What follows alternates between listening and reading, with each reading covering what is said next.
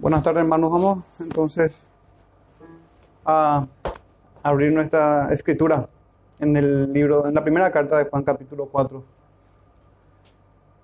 Habíamos quedado en el verso 12, vamos a continuar entonces a partir del verso 13 al 16. Les pido, hermanos, que vayamos juntos en oración entonces antes de iniciar, que el Señor nos, nos bendiga esta tarde.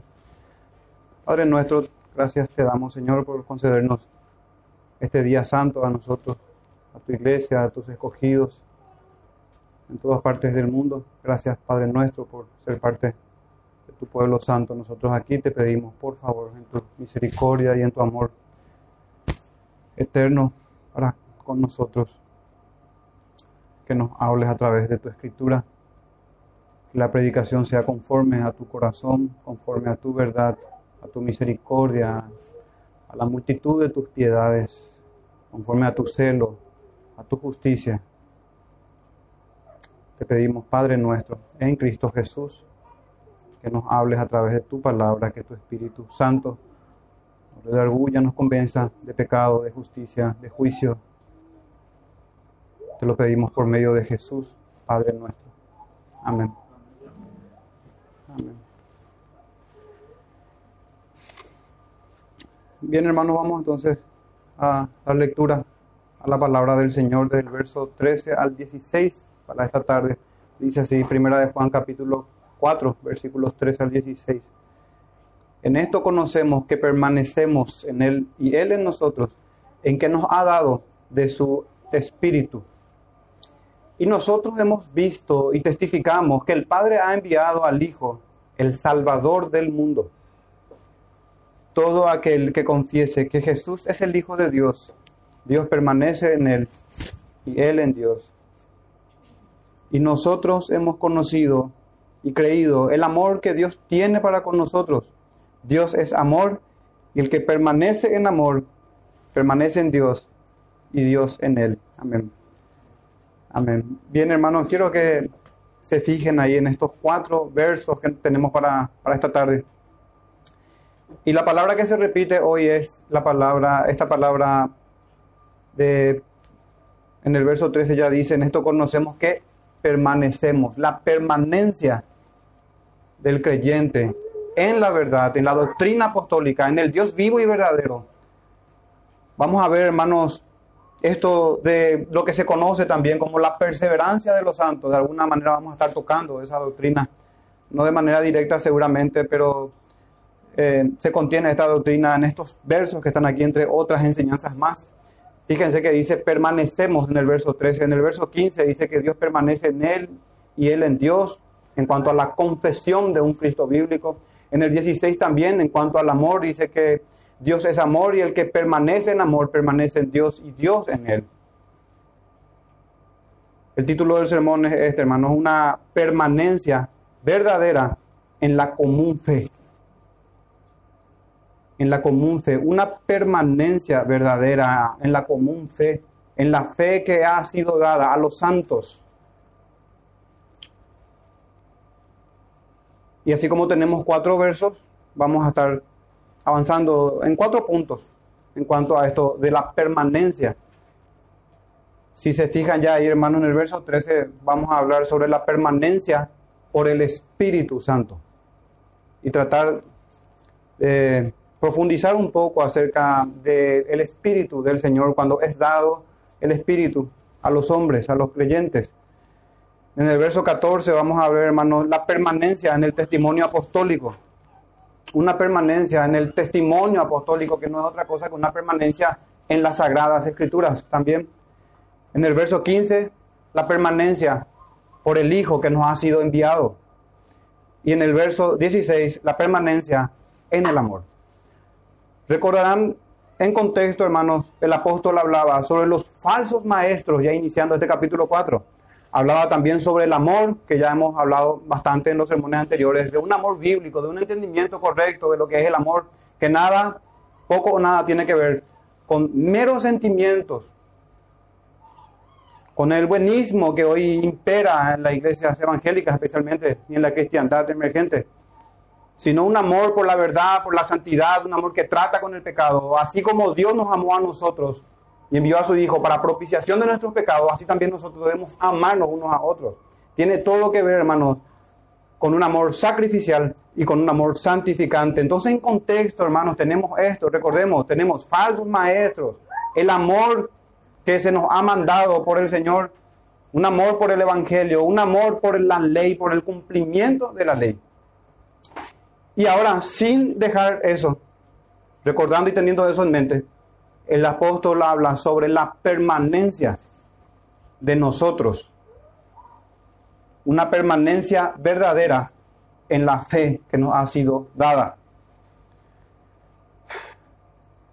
¿Y por qué es que el apóstol, hermanos, empieza aquí a hablar sobre esto de permanecer en Él y Dios en nosotros? En estos cuatro versos, una y otra vez se repite eso, que Dios permanece en nosotros y nosotros permanecemos en Él.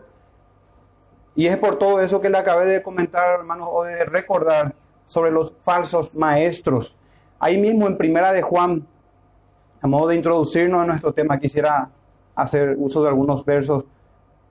El primero de ellos en Primera de Juan, capítulo 2, verso 19, un texto muy conocido por nosotros y por los creyentes en general. Salieron de nosotros, dice, pero no eran de nosotros. Aquí se ve, hermano, justamente esta, la gran, esto, la gran diferencia en los textos que hoy tenemos es permanecer en estos cuatro versos, en el Espíritu Santo, en el testimonio apostólico, en el Hijo que nos ha sido enviado y en el amor fraternal. Permanecer en estas cosas. No se trata de permanecer, no es tanto, hermano, permanecer en una denominación,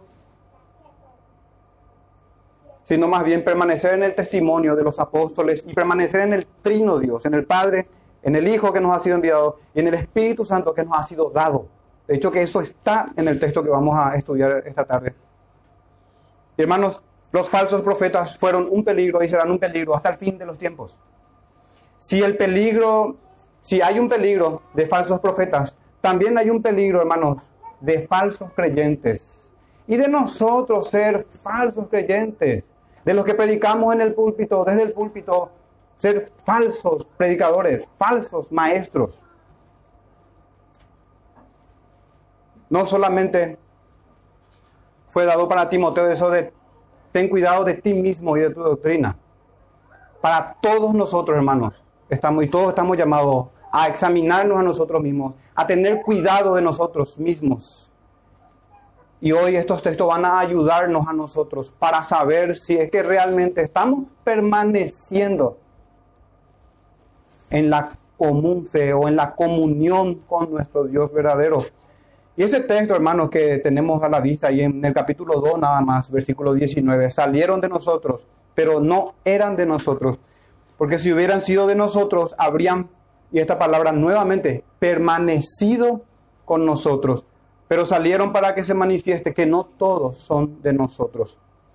Y hermanos, no solamente Juan, Pedro, Judas, Pablo y toda la escritura hablan de este tema, a saber de los falsos profetas, de los falsos apóstoles, como dice el apóstol Pablo a los Corintios en segunda de Corintios 11, verso 13 en adelante dice, porque estos son falsos apóstoles, falsos enviados. No están siendo enviados por Dios, obreros fraudulentos, dice a los corintios, que se disfrazan como apóstoles de Cristo. Y no es maravilla porque el mismo Satanás se disfraza como ángel de luz. Así que no es extraño si también sus ministros, otra vez esta palabra, se disfrazan como ministros de justicia. Vean esto, hermanos. Ni siquiera aparecen como ministros de libertinaje, a pesar de que lo promueven, lo viven.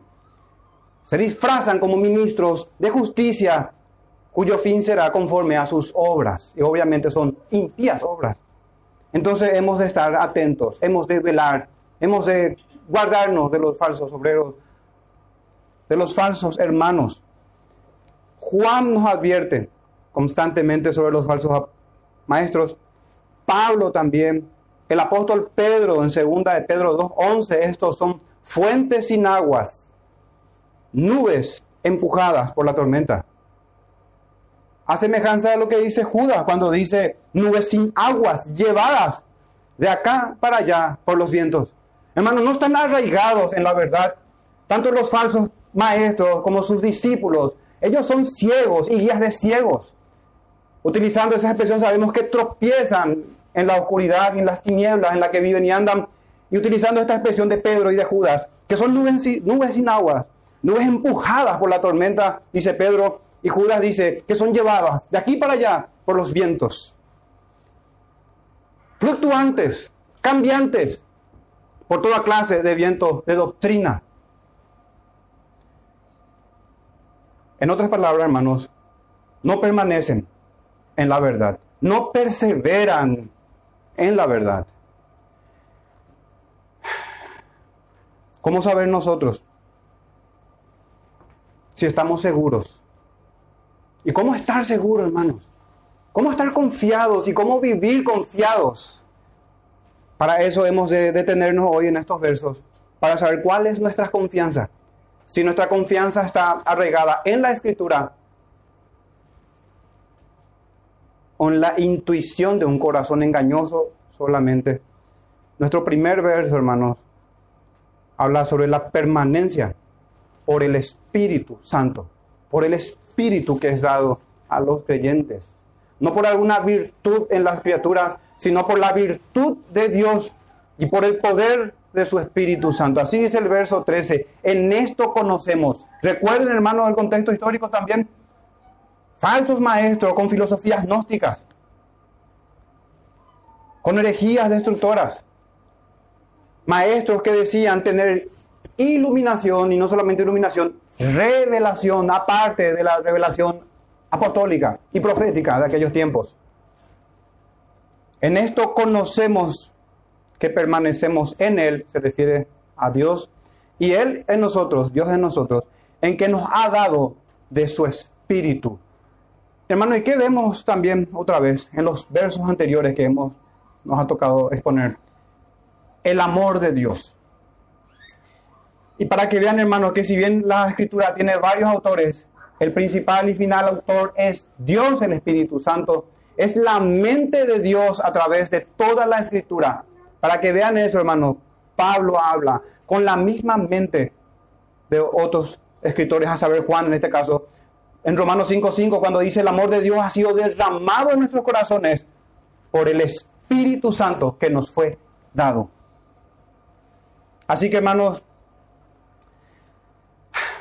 aquí se define todo. Si realmente permanecemos en la verdad. Recuerden un apartado nada más ahora. Para permanecer hay que estar en la verdad. Tenemos que estar en Dios y Dios estar en nosotros. Si eso es verdad, todo aquel que está en Dios y Dios en él permanece, hermanos, en esa relación, en esa comunión con nuestro trino Dios. En estos versos que leímos hoy, la Santa Trinidad obra para la salvación, haciendo morada en el creyente y el creyente teniendo comunión con Dios.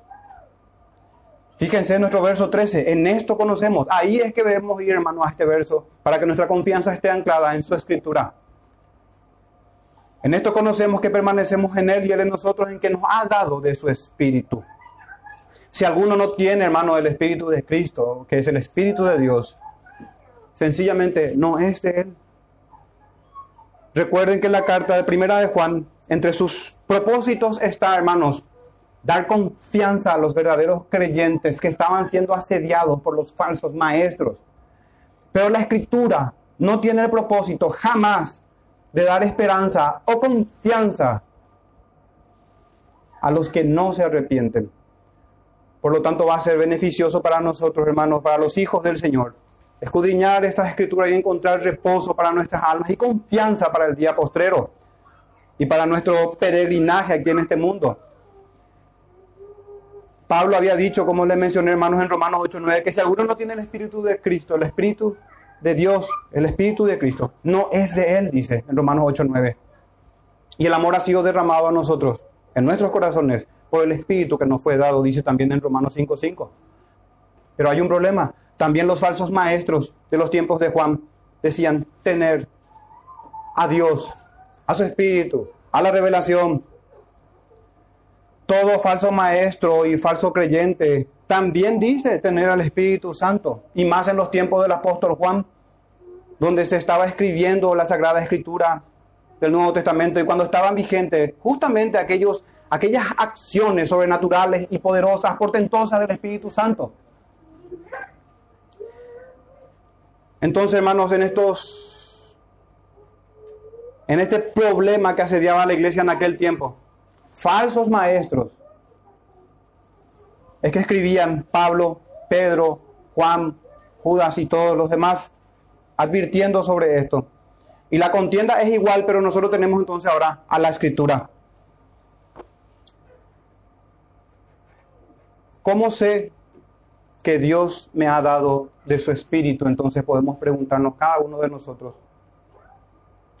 Todo falso maestro también, hermanos, se japta y todo creyente supuesto creyente se japta de tener al Espíritu Santo, pero ¿cómo saber si realmente tengo al Espíritu Santo? ¿Acaso nuestros amigos católicos romanos también nos dicen tener al Espíritu Santo? ¿Acaso no es el mismo discurso de los falsos llamados, falsamente llamados testigos de Jehová, mormones, etcétera?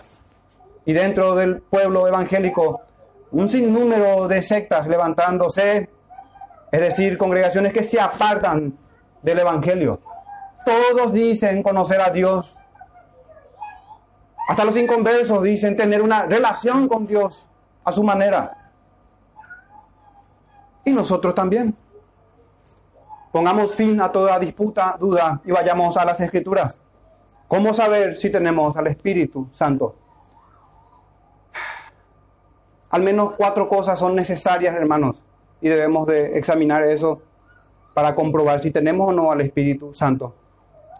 Primero, hay una necesidad de la predicación del Evangelio. Sin predicación del Evangelio, nadie tiene al Espíritu del Señor. No se recibe al Espíritu Santo si no se escucha el Evangelio. Efesios capítulo 1, versos 13 y 14 dice, habiendo oído la palabra de verdad, el Evangelio de vuestra salvación, y habiendo creído en Él, fuisteis sellados con el Espíritu Santo de la promesa. Hermano, no hay Espíritu Santo si no hay predicación del Evangelio. El Espíritu Santo no nos es dado por sacramentos, por rituales, por ceremonias, por bautismos. No nos es dado por una afiliación religiosa estatal, una religión del Estado, de una religión de la mayoría. El Espíritu Santo no se da de ninguna otra manera para iniciar esto, hermanos, sino por la predicación del Evangelio. Así leímos recién en capítulo 1, verso 13.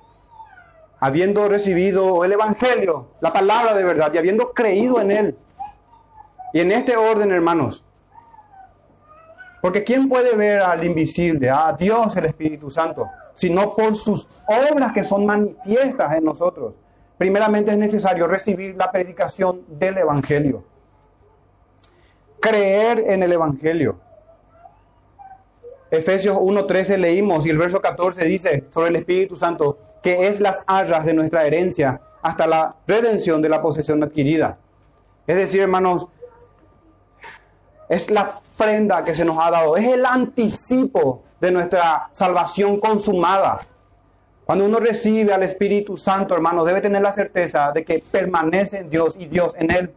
Pero esto inicia con la predicación del Evangelio. Es necesario escuchar el Evangelio y sabemos que el Señor concede oídos espirituales. El Señor concede vida para que el pecador tenga oídos para oír y un corazón para responder entonces, hermanos, la pregunta es si conocemos el Evangelio, si hemos recibido el Evangelio. La ausencia o la tergiversación del Evangelio es un indicativo, hermanos, de la ausencia del Espíritu Santo. Pueden tener otro espíritu, pero no es el Espíritu Santo si no tienen un Evangelio. Si se tiene un Evangelio diferente, y recuerden, hermanos, que el Evangelio tiene un llamado y es a creer y a arrepentirse de sus pecados. Entonces es necesario, hermanos, recibir el Evangelio. Es necesaria la fe. también es necesario el arrepentimiento, porque el Señor había enseñado que cuando Él venga, cuando el Espíritu Santo venga, convencerá al mundo de pecado, de justicia y de juicio. El Espíritu Santo lleva a cabo esas obras, hermanos, de manera redentora. El Espíritu Santo concede arrepentimiento y fe. Por medio del Espíritu Santo se recibe el Evangelio. De hecho que los hombres lo predican por medio de Él también y del poder de su fuerza. Entonces es necesaria la predicación del Evangelio, es necesario la fe, es necesario el arrepentimiento. Pero una cosa, hermanos, sigue la dificultad para nosotros hoy para examinar todo esto, porque todo falso profesante de la fe manifiesta también arrepentimiento y fe. Justamente de eso se trata. Profesan conocer a Dios. Profesan conocer a Dios. Así que sigue la dificultad. Vayamos a, una, a un cuarto aspecto a tener en cuenta, hermanos, entonces. Porque ya hablamos del Evangelio, del arrepentimiento, de la fe. Pero aquí, hermanos, es cuando vamos introduciéndonos a un camino angosto, difícil de transitar si no es por el poder del Espíritu Santo. Hasta un punto los hechiceros de Faraón pueden emular los, los milagros del Señor. Otra cosa necesaria, hermanos, y para saber si tenemos o no al Espíritu Santo es esta. Fíjense, hermanos, que tanto la fe como el arrepentimiento, ambos tienen frutos. La escritura habla de las obras de la fe y de los frutos dignos de arrepentimiento. Entonces, hermanos, estos frutos deben estar, son frutos de obediencia dados a nosotros por el poder del Espíritu Santo. Cuando Pablo escribe, hermanos, a los tesalonicenses, en Tesalonicenses, primera y segunda de Tesalonicenses, Dice así, primera de Tesalonicenses 1.3, escuchen esto hermano, acordándonos sin cesar delante de Dios y Padre nuestro de la obra de vuestra fe, del trabajo de vuestro amor. Otra vez esto, un amor sacrificial, laborioso por la iglesia. Laborioso por la iglesia. Este trabajo por el cuerpo de Cristo.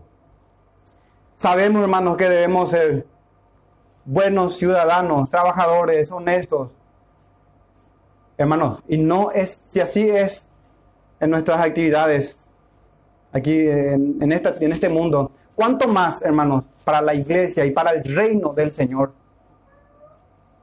¿Cuánto más para el Señor, trabajando para Él, así como los tesalonicenses?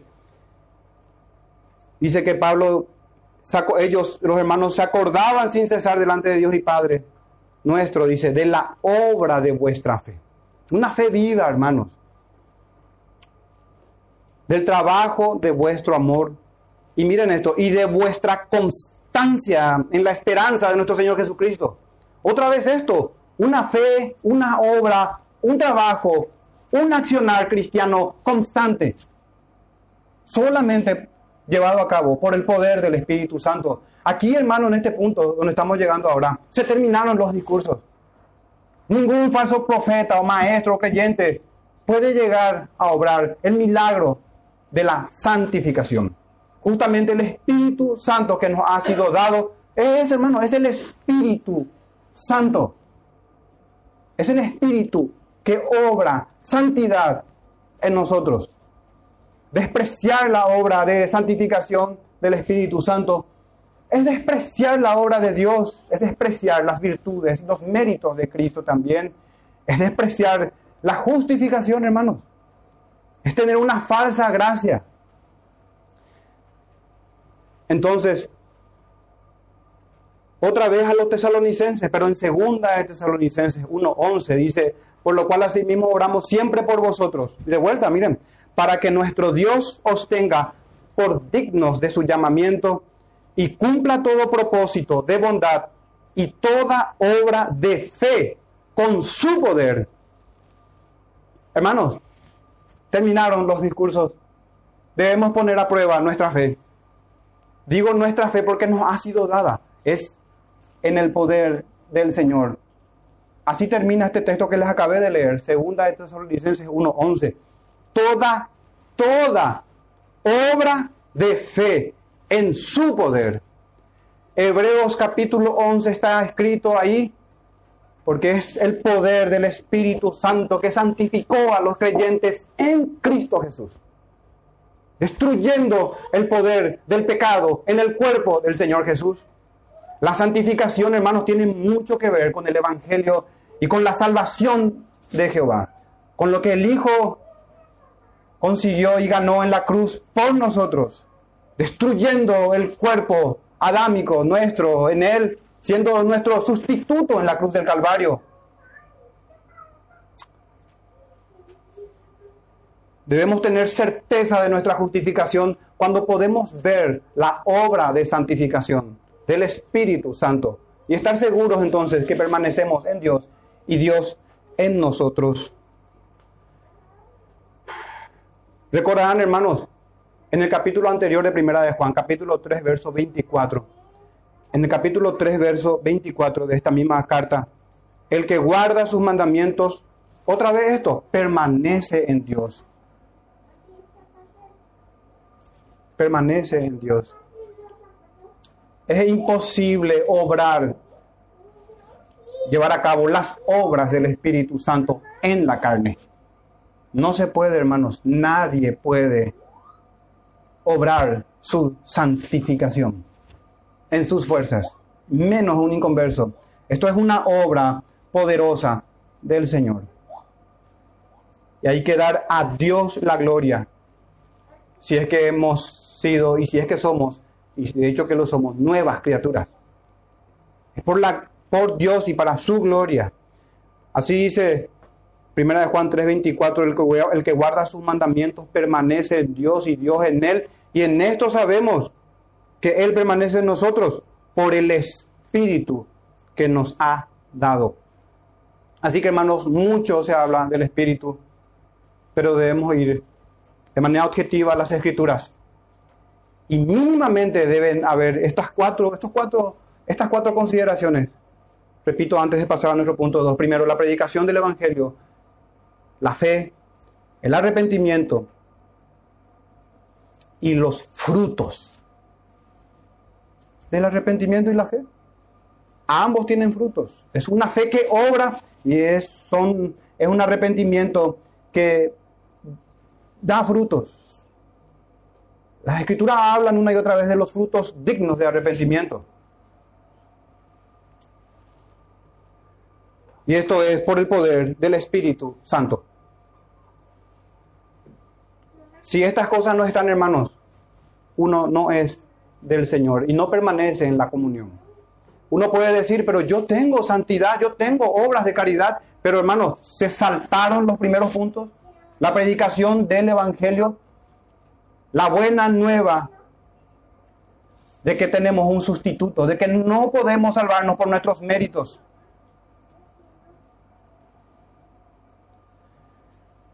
de que hay uno que murió por el pecador y Dios ordena y exige y manda a todo hombre a que se arrepienta, a que vuelva al Señor para encontrar el perdón de sus pecados.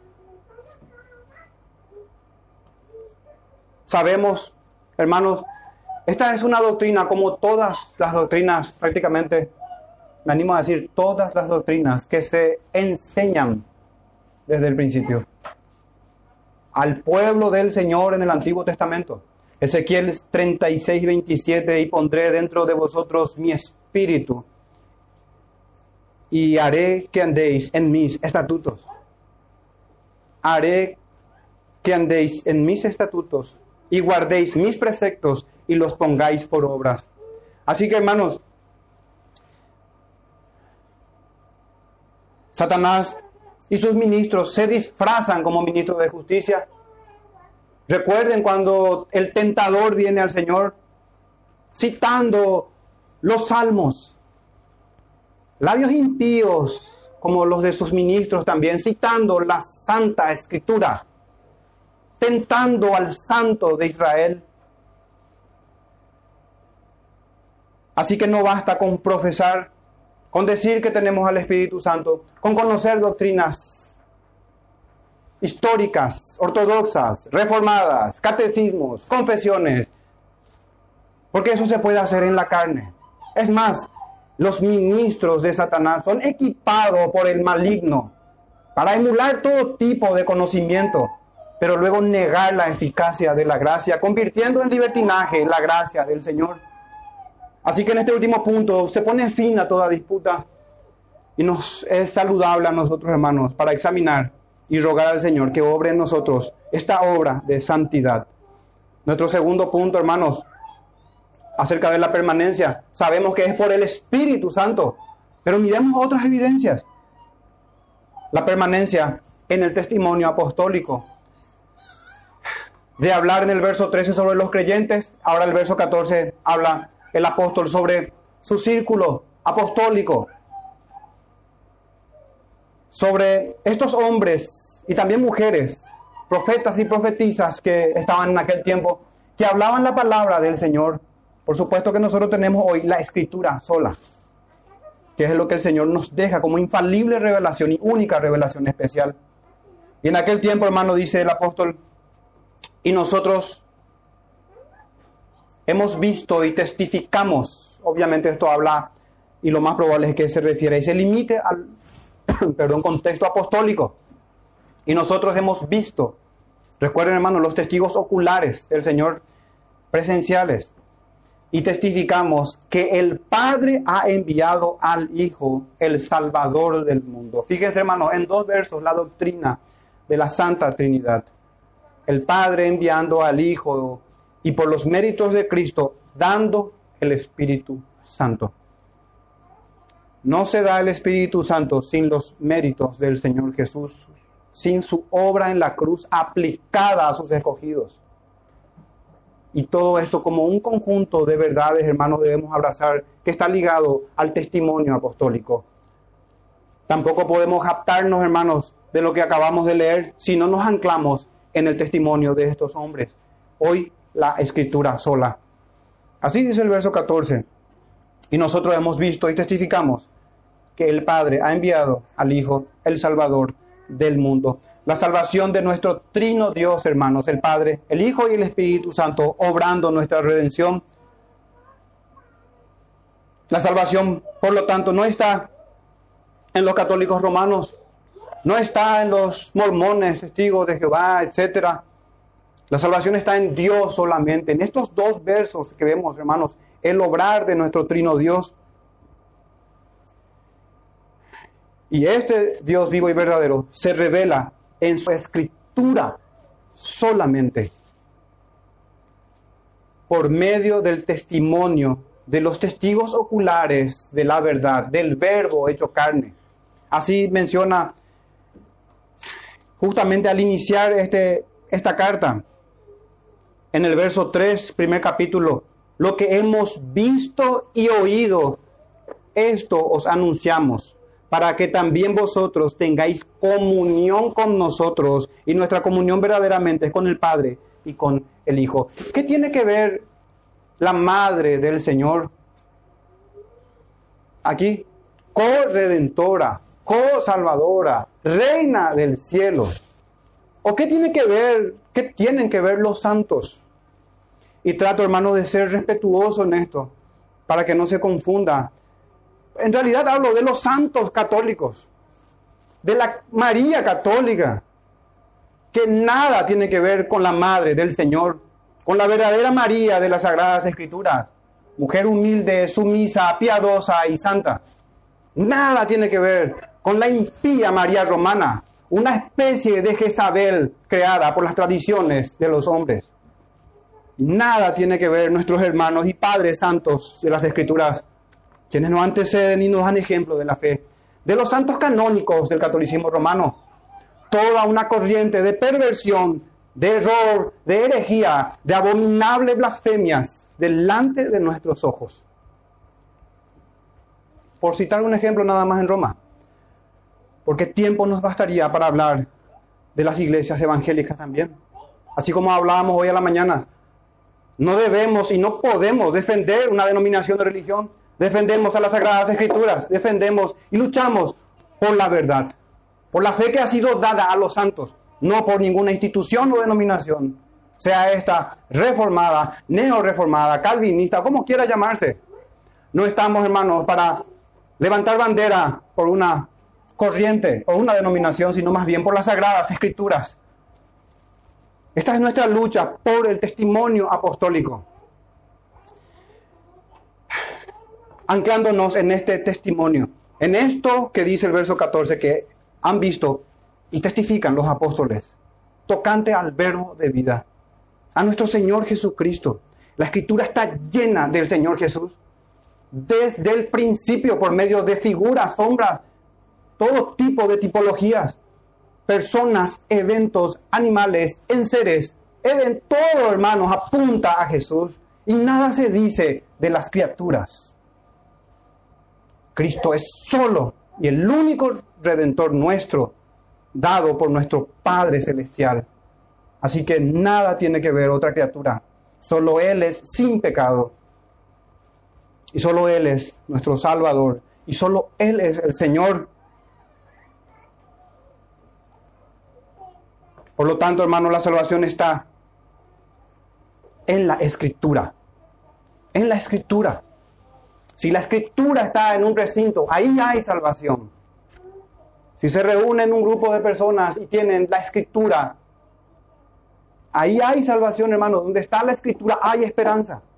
¿Dónde está la escritura? Ella es la única fuente de revelación especial de Dios. Recuerden, hermanos, cómo enseña nuestra confesión. Dios habló de muchas maneras por una revelación general. Los cielos dan testimonio del Señor. Lo que de Dios sabemos se nos fue manifestado, hermanos, por el Señor en su eterno poder y deidad por las obras de la creación. Pero en cuanto a la revelación especial tocante al Evangelio, el Señor ha hablado de muchas formas, en visiones, sueños, de muchas maneras a nuestros padres, los profetas, dice el autor de los Hebreos, y finalmente por nuestro Señor Jesucristo. Y ahora tenemos nosotros en esa revelación especial la única revelación que es la Escritura. No hay otra revelación. Lo que necesitamos es la iluminación del Espíritu Santo para que se nos revele al Hijo. Es decir, verso, verso 13 y verso 14 que estamos leyendo ahora. Necesitamos, hermanos, al Espíritu Santo que nos, nos ilumine su revelación dada por el Hijo, testimoniada por los apóstoles, que Él es el Salvador del mundo. Hay esperanza y hay salvación, hermanos, en donde la escritura es fielmente predicada y sinceramente obedecida. Dice el texto que el Padre envió al Hijo, el Salvador del mundo, de judíos y gentiles. Esta salvación tiene, hermanos, mucho que ver con lo que nuestro Señor Jesucristo hizo en la cruz. Primera de Pedro 3:18 dice, porque también Cristo padeció una sola vez por los pecados, una sola ofrenda, el justo por los injustos para llevarnos a Dios.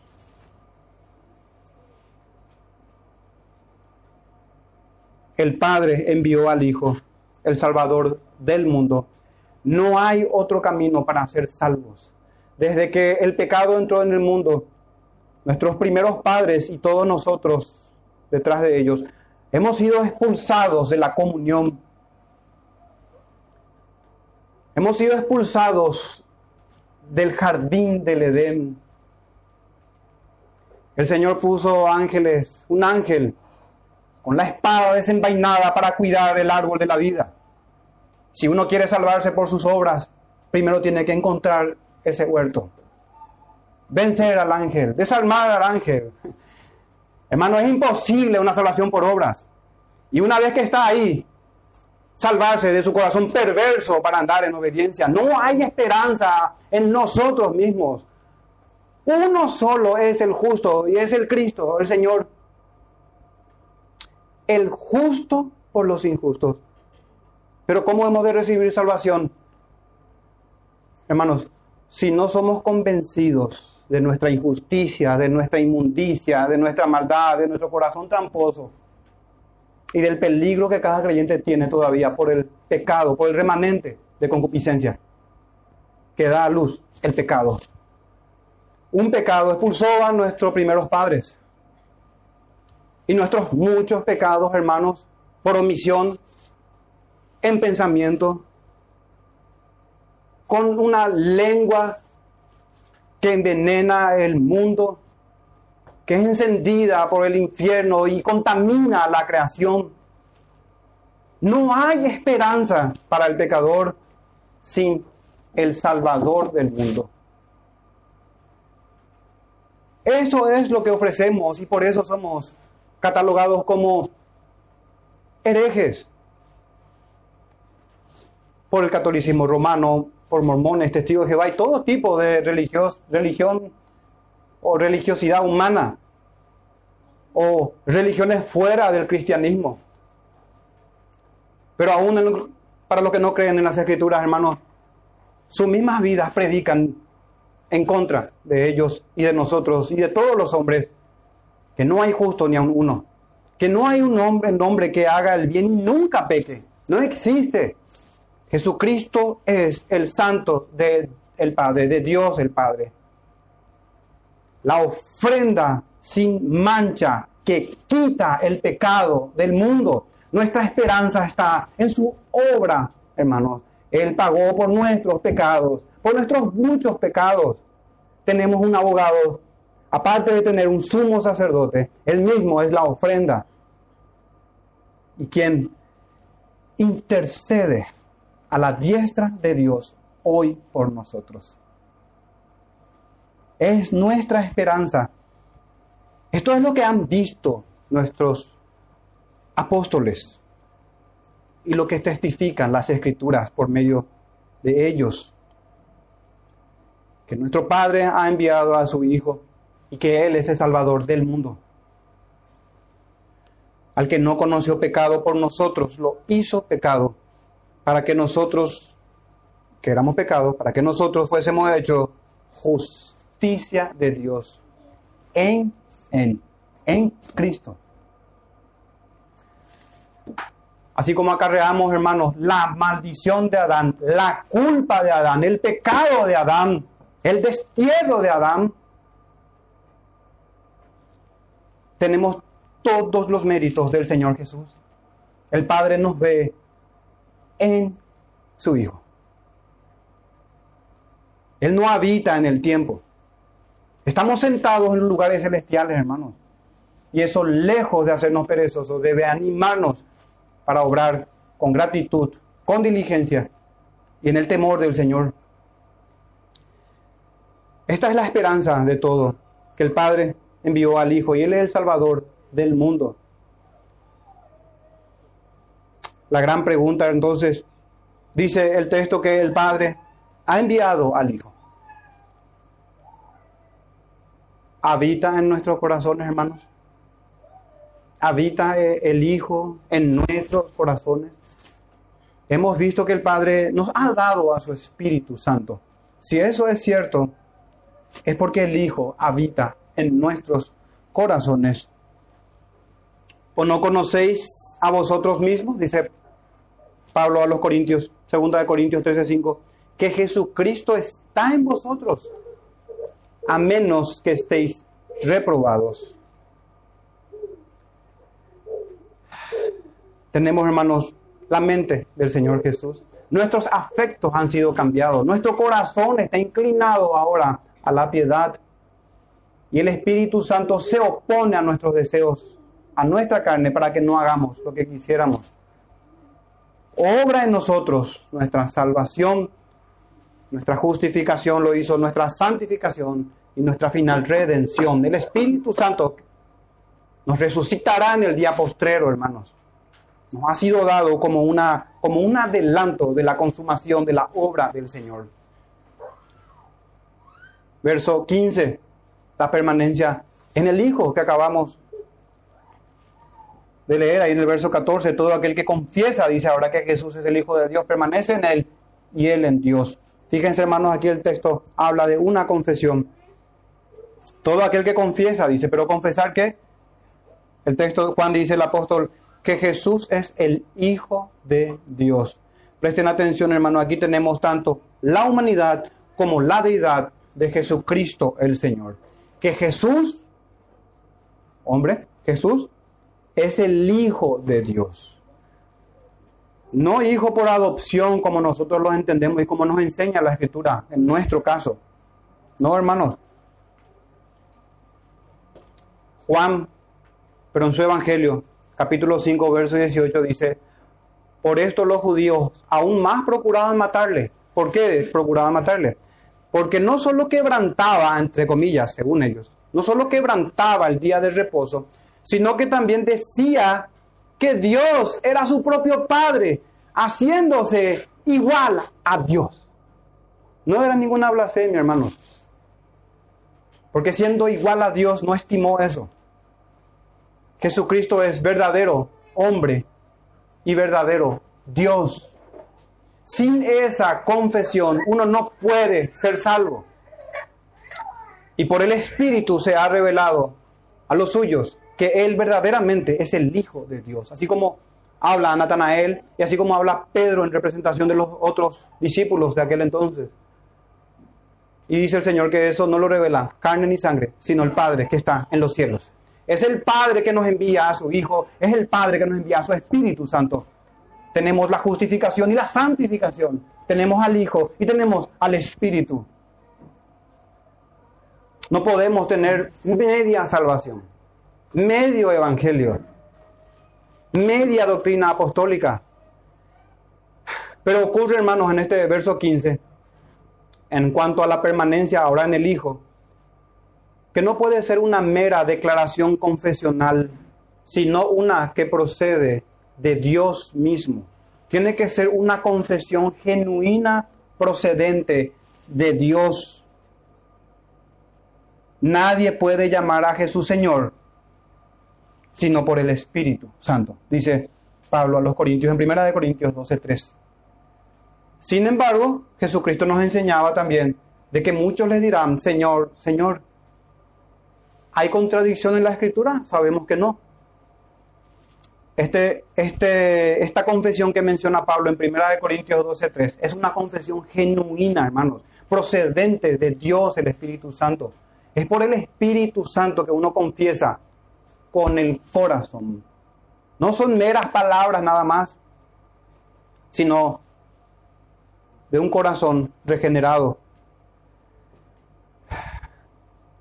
Pero hermanos, ya que aquí nos toca meditar sobre la confesión que uno debe hacer de que Jesús es el Hijo de Dios, lejos de esto está la famosa doctrina de la oración del pecador. No se trata de una mera repetición de una oración, de hacer confesar a alguien que Jesús es el Señor. No se trata de eso. Se trata de una obra poderosa del Espíritu Santo. Así como el catolicismo romano, hermanos, toma el lugar del Espíritu Santo por medio de sus blasfemas, blasfemos sacramentos. Así también la iglesia evangélica ha querido hacer la obra que corresponde al Espíritu Santo por el cual se puede confesar que Jesús es el Señor. Haciendo repetir una oración. Nada tiene que ver, hermano, nuestro texto con esto. Nada tiene que ver. Ahora, puede que nosotros, como iglesia local, no tengamos esta práctica, hermano, de la, la famosa práctica de la oración del pecador. Puede ser que no repitamos una oración pero en lo mismo vamos a caer. Y se cae cuando la devoción a Dios es solamente repetir lo mismo que venimos haciendo siempre. ¿Acaso no es lo mismo, hermanos, que cantemos los cánticos al Señor, que hagamos nuestras oraciones sin un corazón devoto, amante del Señor, que se maravilla en sus estatutos, que se goza en su escritura, que no puede un día, hermanos, pasar sin que abra la santa palabra y ore al Padre. ¿No va a ser lo mismo acaso, hermanos?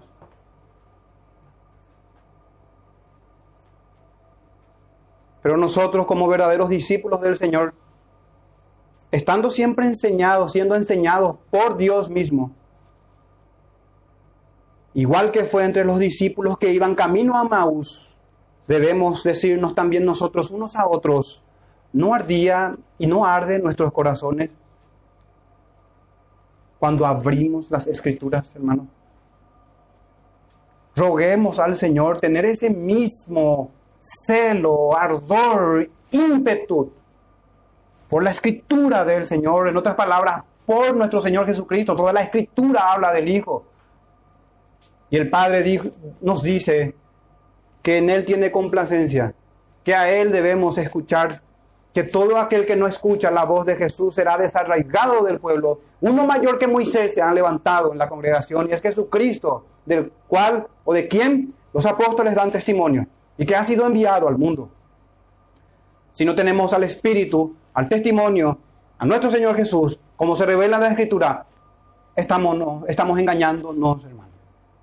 Todo aquel que no tiene a la doctrina apostólica tocante al Hijo de Dios y al Espíritu Santo, no es de Dios. Así que deben ir a otro lado con sus sacramentos, con sus tradiciones, con sus mandamientos de hombres. Nuestro final y último punto tocante al verso 16. Nada más un repaso rápido. Habíamos visto en los tres primeros versículos la permanencia por el Espíritu, la permanencia en el testimonio apostólico y la permanencia en el Hijo que ha sido enviado. Para finalizar, hermanos, la permanencia en el amor. Y todo esto se da no por parte, no como una obra inconclusa. Todo esto, hermanos, es necesario y es infaltable en los hijos del Señor. Y nosotros hemos conocido, dice el verso 16, y creído el amor que Dios tiene para con nosotros. Dios es amor, y el que permanece en amor, permanece en Dios, y Dios en él. Qué lindo verso, hermanos, que el apóstol diga, y nosotros hemos conocido y creído. Pero sabemos que ninguno puede venir a mí, dijo el Señor, si el Padre que me envió no lo trajere, y yo lo resucitaré en el día postrero. Ni el apóstol, ni los apóstoles, ni ninguno de nosotros, ni de los santos, nunca, desde Adán hasta el último santo que se salvará, creyó, cree ni va a creer si no es por lo que leímos antes, hermanos, el Espíritu Santo y la obra aplicada del Hijo y el testimonio profético y apostólico en la escritura para nosotros hoy. Ninguno puede venir a mí. Pero el apóstol dice, nosotros hemos creído, hemos conocido y creído. Porque ¿quién va a creer por el pecador sino el pecador mismo? ¿Quién va a entender por el pecador sino el pecador mismo? El pecador mismo es que tiene que entender su miserable condición ser convencido y convencerse, apartarse del pecado, arrepentirse en otras palabras y creer en el Señor Jesucristo, en que hay perdón para sus pecados. Nadie va a creer por nosotros. Y una vez que lo hacemos, vamos a las escrituras y nos damos cuenta de que eso nos ha sido dado por el Padre. Así que el apóstol Lidia en estos textos, hermanos, como en toda su carta, con este pensamiento incipiente de los gnósticos, eh, que más tarde se levantarían. De que la materia era mala y el espíritu o el alma es pura y está atrapada en un cuerpo. Y de un conocimiento oculto que se alcanzaba por esa élite espiritual, religiosa, santa, apartándose ellos totalmente de las escrituras y del testimonio apostólico. Pero nuestra fe, hermanos, es comprobable. Se puede examinar, podemos examinarnos podemos examinarnos. El Señor dice en Juan 15, otra vez, sin salirnos del mismo autor, pero en su Evangelio, Juan 15, 16, 17 dice, no me elegisteis vosotros a mí, sino que yo os elegí a vosotros y os he puesto para que vayáis y llevéis fruto. Imposible, hermano, sin fruto y vuestro fruto permanezca. Por eso decía al principio que de alguna manera estaremos tocando también la doctrina de la perseverancia de los santos. Esta obra del Señor es una obra que se lleva a consumación. Aquel que empezó la buena obra, la consumará, dice nuestro Señor, por medio del apóstol, dice el apóstol Pablo. Y en, y en el libro de los, a los hebreos, que Jesucristo es el autor. No solamente que ahí inicia nuestra fe, Él, él mismo es el autor y Él mismo es el consumador. Tanto el Padre, tanto el Hijo, como el Espíritu Santo. Y nuestro Trino Dios no habla en su escritura. Entonces, decía en el Evangelio de Juan 15, 16, y vuestro fruto permanezca, para que todo lo que pidiereis al Padre en mi nombre, Él os lo dé. Estos mando, que os améis unos a otros. Otra vez, hermano, esto.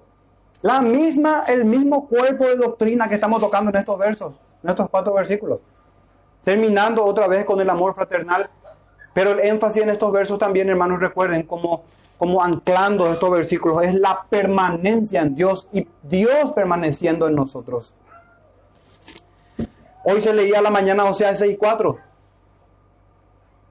Tocante a la iglesia también. ¿Qué haré a ti, Efraín? ¿Qué haré a ti, oh Judá? Recién vimos que los frutos permanecen que para eso el Señor nos elige, tanto a los apóstoles como a nosotros, quienes creemos en Él por la palabra apostólica, según Juan 17. ¿Qué haré a ti, Efraín? ¿Qué haré a ti, oh Judá? Miren la expresión que hoy leímos en la mañana. La piedad vuestra es como nube de la mañana y como el rocío de la madrugada que se desvanece. Hermanos, salieron de nosotros. Significa, en otras palabras, salieron de la doctrina de los apóstoles. Han salido de las escrituras. ¿Acaso no fue eso, ese el mismo, el mismo crimen de los fariseos y religiosos, escribas, saduceos y todo tipo de religiosos de los tiempos de Cristo? Que su temor a Jehová no era solamente, es más, no es más que un mandamiento de hombres solamente. Tradiciones, y las tradiciones de los hombres tienen una tendencia, invalida en el mandamiento del Señor. De hecho, que no se puede agregar al mandamiento de Dios en su palabra. Para ir cerrando, hermanos, y tocando solamente sobre, ya que hemos hablado sobre la permanencia en el Espíritu o por el Espíritu, en el Hijo por el testimonio apostólico, también, y permanecer en el amor, no quisiera yo terminar antes sin tocar la permanencia, hermanos. En la parábola del sembrador, pero en el Evangelio de Lucas, capítulo 8, verso 15, dice, más el que cayó en buena tierra. Y recuerden, recordarán que el labrador de la tierra es Dios el Padre. Y la semilla es el Evangelio, lo que tocamos hace rato en el primer punto del sermón. Más el que cayó en buena tierra. Estos son los que con corazón bueno y recto retienen, esta palabra otra vez, retener la palabra oída que tenemos en su, en su escritura y dan fruto con perseverancia. Esta peculiaridad la tenemos en el Evangelio de Lucas solamente en la parábola del sembrador, que da fruto con perseverancia. Pero ¿y estos de Efraín y de Judá que se mencionan en Oseas 6.4? ¿Quiénes eran entonces? Y son aquellos hermanos que venido la persecución o los deseos, deleites de este mundo, el amor a las riquezas también, entre otras cosas, se ahogan. Pueden estar entre espinos o entre los pedregales, porque no tienen frutos que perseveran. Y de alguna u otra forma, todos los que no perseveran finalmente forman una congregación y están con los incrédulos. Pero ese no es la suerte de los que están en Cristo Jesús. Hechos 2.42 dice, y perseveraban otra vez en la doctrina de los apóstoles, en la comunión unos con otros, entendiendo que es en la doctrina apostólica, en el partimiento del pan y en las oraciones. Hermanos, mucho se puede decir de los versos que estamos tocando, pero no despreciemos las voz del Señor. Si nuestros hermanos bajo gobierno apostólico, perseveraban en su doctrina, en el partimiento del pan, en la comunión y en las oraciones. ¿Por qué no perseveramos nosotros? ¿Por qué no asistimos a una oración congregacional? ¿Por qué tenemos en poco la reunión de los santos? Como si el Señor, como si no fue nuestro Rey de Reyes quien dijo que está en medio de nosotros en nuestras reuniones y que las convocatorias son santas, que la asamblea del Señor es santa y es más importante que cualquier tipo de reunión. ¿Por qué no perseveramos en esto? Habiendo visto hoy una doctrina clave y es la permanencia. No podemos permitir, hermanos, que en los libros sagrados estén escritas, escritas nuestras historias y por la fe tuvimos en poco la reunión de los santos. No podemos dejar, hermanos, que eso esté ahí. No puede ser. Si vamos a y si permanecemos en Dios y Dios en nosotros, nos dio su Espíritu Santo. No es un espíritu de cobardía, no es un espíritu como el mundo lo tiene, hermanos. Nos dio a su Hijo Jesús, nos dio su escritura en el testimonio de los apóstoles. Les ruego, hermanos, en el Señor, y les animo, que nos animemos unos a otros con estas palabras, en perseverar en las oraciones. Ahí donde la iglesia se reúne, ahí es nuestro lugar. Ahí es nuestro lugar.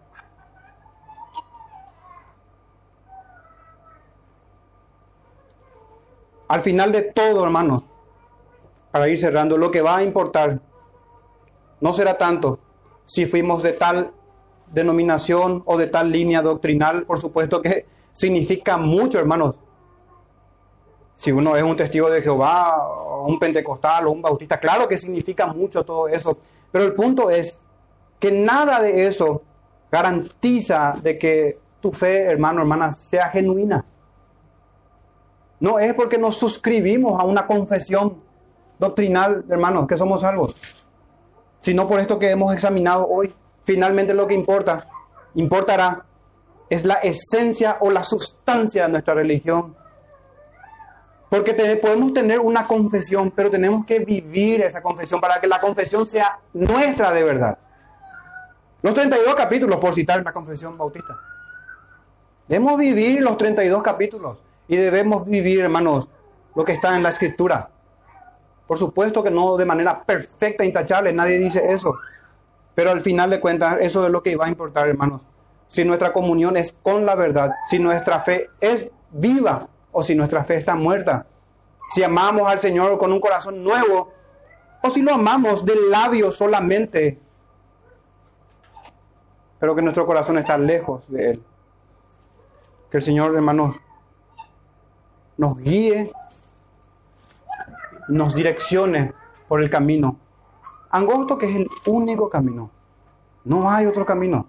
Se entra por arrepentimiento y por fe. Se entra confiando solamente en Jesucristo para justificación y en el Espíritu Santo para santificación. Y en Dios Padre, quien providencialmente nos guía a la vida eterna, hermanos. Que el Señor les bendiga, hermanos. Vamos a dar gracias en oración. Padre nuestro, te damos gracias por tu palabra, por el testimonio apostólico que nos has concedido, que nos has dado en tu escritura, tocante a tu Hijo Jesús, Salvador del mundo, Salvador nuestro, a tu Espíritu Santo que nos ha sido dado. Te pedimos, Padre nuestro, que nos guíes en santidad, en obediencia. Queremos permanecer en el amor unos por otros. Inclina, Padre nuestro, nuestros corazones a tus, a tus testimonios, a tus estatutos, Señor, a tus mandamientos santos, para que pongamos por obra tus mandamientos en el poder de tu Santo Espíritu. Te pedimos eso, Padre nuestro, y te damos gracias por todas las cosas. En el nombre de tu Hijo Jesús. Amén.